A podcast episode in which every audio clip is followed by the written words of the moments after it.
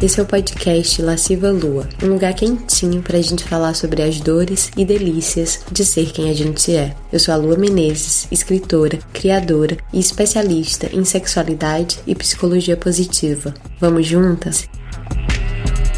Oi, deusas! Bem-vindas a mais um episódio erótico. E no episódio de hoje eu vou narrar um conto, sempre de minha autoria, é claro, que se passa em Natal. Eu não sei se vocês sabem, mas eu morei muitos anos em Natal, então eu sou cearense, mas eu sou um pouquinho, eu me sinto um pouquinho potiguar também, porque alguns dos anos mais marcantes da minha vida foram em Natal. E eu gosto muito de escrever literatura autoficção, contos, romances, que tenham como cenário não só esses lugares que eu passei, habitei, mas os lugares que eu considero e sinto como minha casa, minha terra. E eu acho que às vezes a gente consome tanta arte, tanta literatura, tanto audiovisual que vem de fora, que a gente deixa de valorizar a nossa terra, as nossas belezas. Então, para mim, escrever histórias que se passam no Nordeste é uma questão não só artística, mas também política. Então, é isso. Espero que vocês gostem e quem quiser pode até pesquisar o nome dos lugares que eu cito depois no Google, porque eles existem e vale muito a pena de conhecer. Vamos pro conto? A primeira vez que a gente transou no carro, os corpos ainda doces do banho de lagoa, eu pensei que não iria dar em nada além de sexo. Conheci ele no samba do Beco da Lama, e entre uma caipirinha e outra lhe dei meu telefone, porque a conversa me pareceu longa e eu tenho pressa de viver. Ele ficou surpreso, mas sorriu um sorriso cheio de malícia e anotou o número no celular.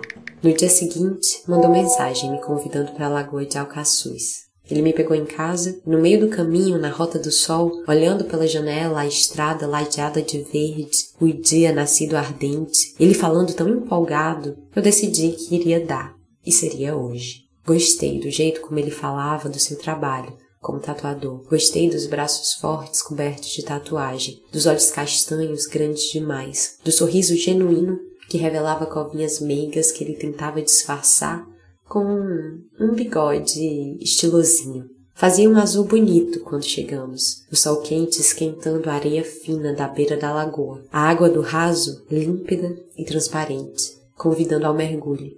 Ele tirou a camisa e revelou um peito musculoso que eu quis imediatamente tocar.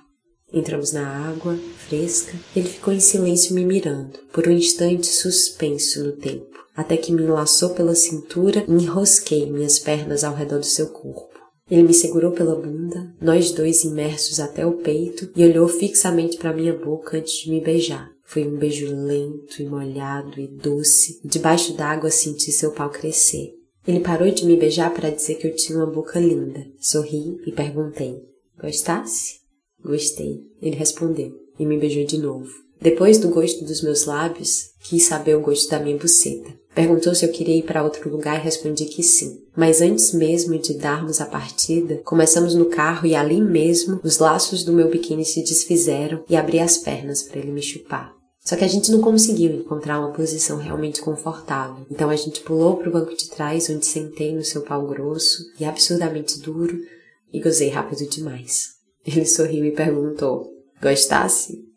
Ele me deixou em casa e imaginei, não sem um certo temor, que fosse só isso. Mas no mesmo dia ele me mandou mensagem dizendo que adorou o encontro e que me queria numa cama. E eu te quero dentro de mim. Respondi. Ele me interpelou. Amanhã? Gostei da falta de enrolação, da ausência de joguinho, das vontades escancaradas. Eu não tenho tempo para fingimento e nem paciência para quem tem. Assim a gente foi se encontrando, se aprendendo, se comendo. Ele só gozava se se masturbasse, e no começo isso me frustrou. Mas logo entendi que não era sobre mim, que ele tinha uma certa dificuldade de soltar o controle. E aí eu fui aproveitando para sentar naquele pau que durava duro uma eternidade, cavalgar no meu ritmo, trazer sextoys, gozar várias vezes. Até que um dia, depois de uns seis meses juntos num quarto de motel, ele sentado na cama e eu de joelhos no chão, as peças da minha lingerie preta jogadas pelos cantos, minha bunda aberta, refletida no espelho, enquanto eu o chupava com devoção e ele assistindo tudo. Ouvi um sussurro seu, incrédulo. Vou gozar. Não respondi porque eu estava de boca cheia e continuei chupando com ainda mais fervor.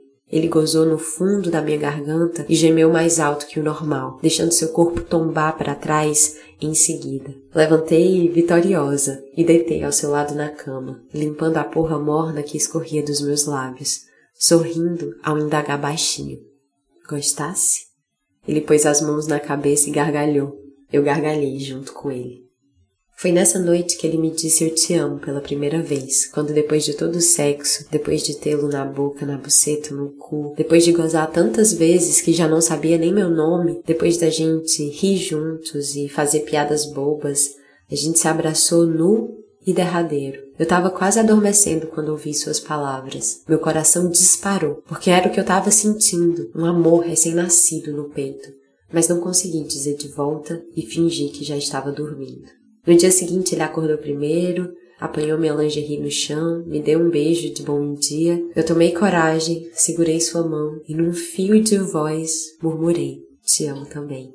Ele sorriu de orelha a orelha, as covinhas mais fundas do que nunca. Eu ri também. Gostasse? Perguntei.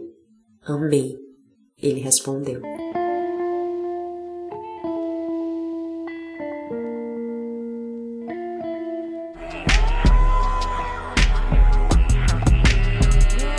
E aí, deusa? Gostasse? Ai, espero que você tenha gostado. Esse conto ele é uma mistura de realidade, ficção e partiu, na verdade, a ideia do conto dessa palavra que a gente fala muito no Rio Grande do Norte, que é gostasse e que não tá certa, entre aspas, na língua portuguesa, mas tá certa na boca de quem fala. Eu acho que é uma delícia. E não sei, eu queria escrever um conto que começasse com o título gostasse. Uma coisa que eu acho que dá pra gente refletir sobre uma parte desse conto e que eu acho que é muito importante pra gente viver encontros e relações mais gostosas, tanto no campo do amor quanto do sexo, é pensar sobre essa questão do joguinho, sabe? Tem uma parte do conto que tem essa frase: Eu não tenho tempo para fingimento nem paciência para quem tem. Num mundo em que a gente vê relações cada vez mais sem mapa, né? Então a gente, em termos de sociedade, o modo da gente se relacionar se transformou muito ao longo das últimas décadas. Então, se antes o único relacionamento possível era um relacionamento que começava numa espécie de cortejo, de corte, para daí para um namoro super pudico e daí para casar e tinha que casar virgem. Hoje em dia a gente não tem mais isso, quer dizer, tem, muita gente ainda tem. Mas a gente fica, a gente tem encontros casuais, a gente tem encontros que duram uma noite só e muitas vezes no meio disso tudo, a gente tem também comportamentos que são confusos, que são ambíguos, não tem uma comunicação honesta, tem joguinho, tem manipulação, tem ghosting, falta responsabilidade afetiva muitas vezes. Então, eu, Lua, eu sou do time colocar todas as cartas na mesa. Eu acho que isso é a coisa mais honesta, mais corajosa, mais madura. Eu acho que joguinho pode até funcionar, porque joguinho joguinho é manipulação. Mas se essa relação sequer vai continuar, que relação é essa cuja fundação é manipulação, sabe? Então, eu sinceramente acho o joguinho um saco, acho bem quinta série e Sim, ainda tem muita gente fazendo e às vezes quando eu falo isso, eu escuto de volta: "Ah, mas e se eu não fizer e a outra pessoa tá fazendo? Eu vou me sentir trouxa". Gente, falar a verdade, ser corajosa de falar o que você quer, o que você não quer, colocar seu coração na roda, isso não é trouxa, isso é corajoso, sabe? Eu acho que se todo mundo fosse mais capaz de fazer isso, a gente teria encontros mais saudáveis, mais prazerosos, menos frustrações. Então eu acho que é uma questão da gente operar essa mudança aos poucos e começar fazendo o nosso, sabe? Começar fazendo o nosso dever de casa. E se o outro não faz, bom, aí é responsabilidade do outro. Então é isso. Esse era o meu recado. Espero que você tenha gostado do conto e até a próxima. Ah, e não esquece, por favor, se você gosta desse podcast, segue o podcast, dá cinco estrelinhas, manda para uma amiga, para uma, crush, um crush, contatinho. Isso ajuda muito o podcast a crescer. E é isso. Agora sim, até a próxima.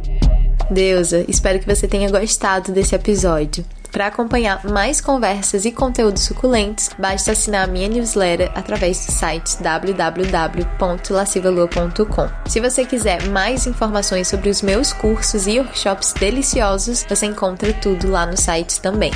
Não esquece, deusa, prazer é aprendizado. E se você ainda não me segue no Instagram, segue lá, arroba lascivalua com três As no final. Até o próximo. Podcast Lasciva Lua é uma criação de Lua Menezes, edição de Domênica Mendes, trechos de música de Luísa e os Alquimistas, produção de Giovana Dias, Sandrine Miller e Laura Fernandes.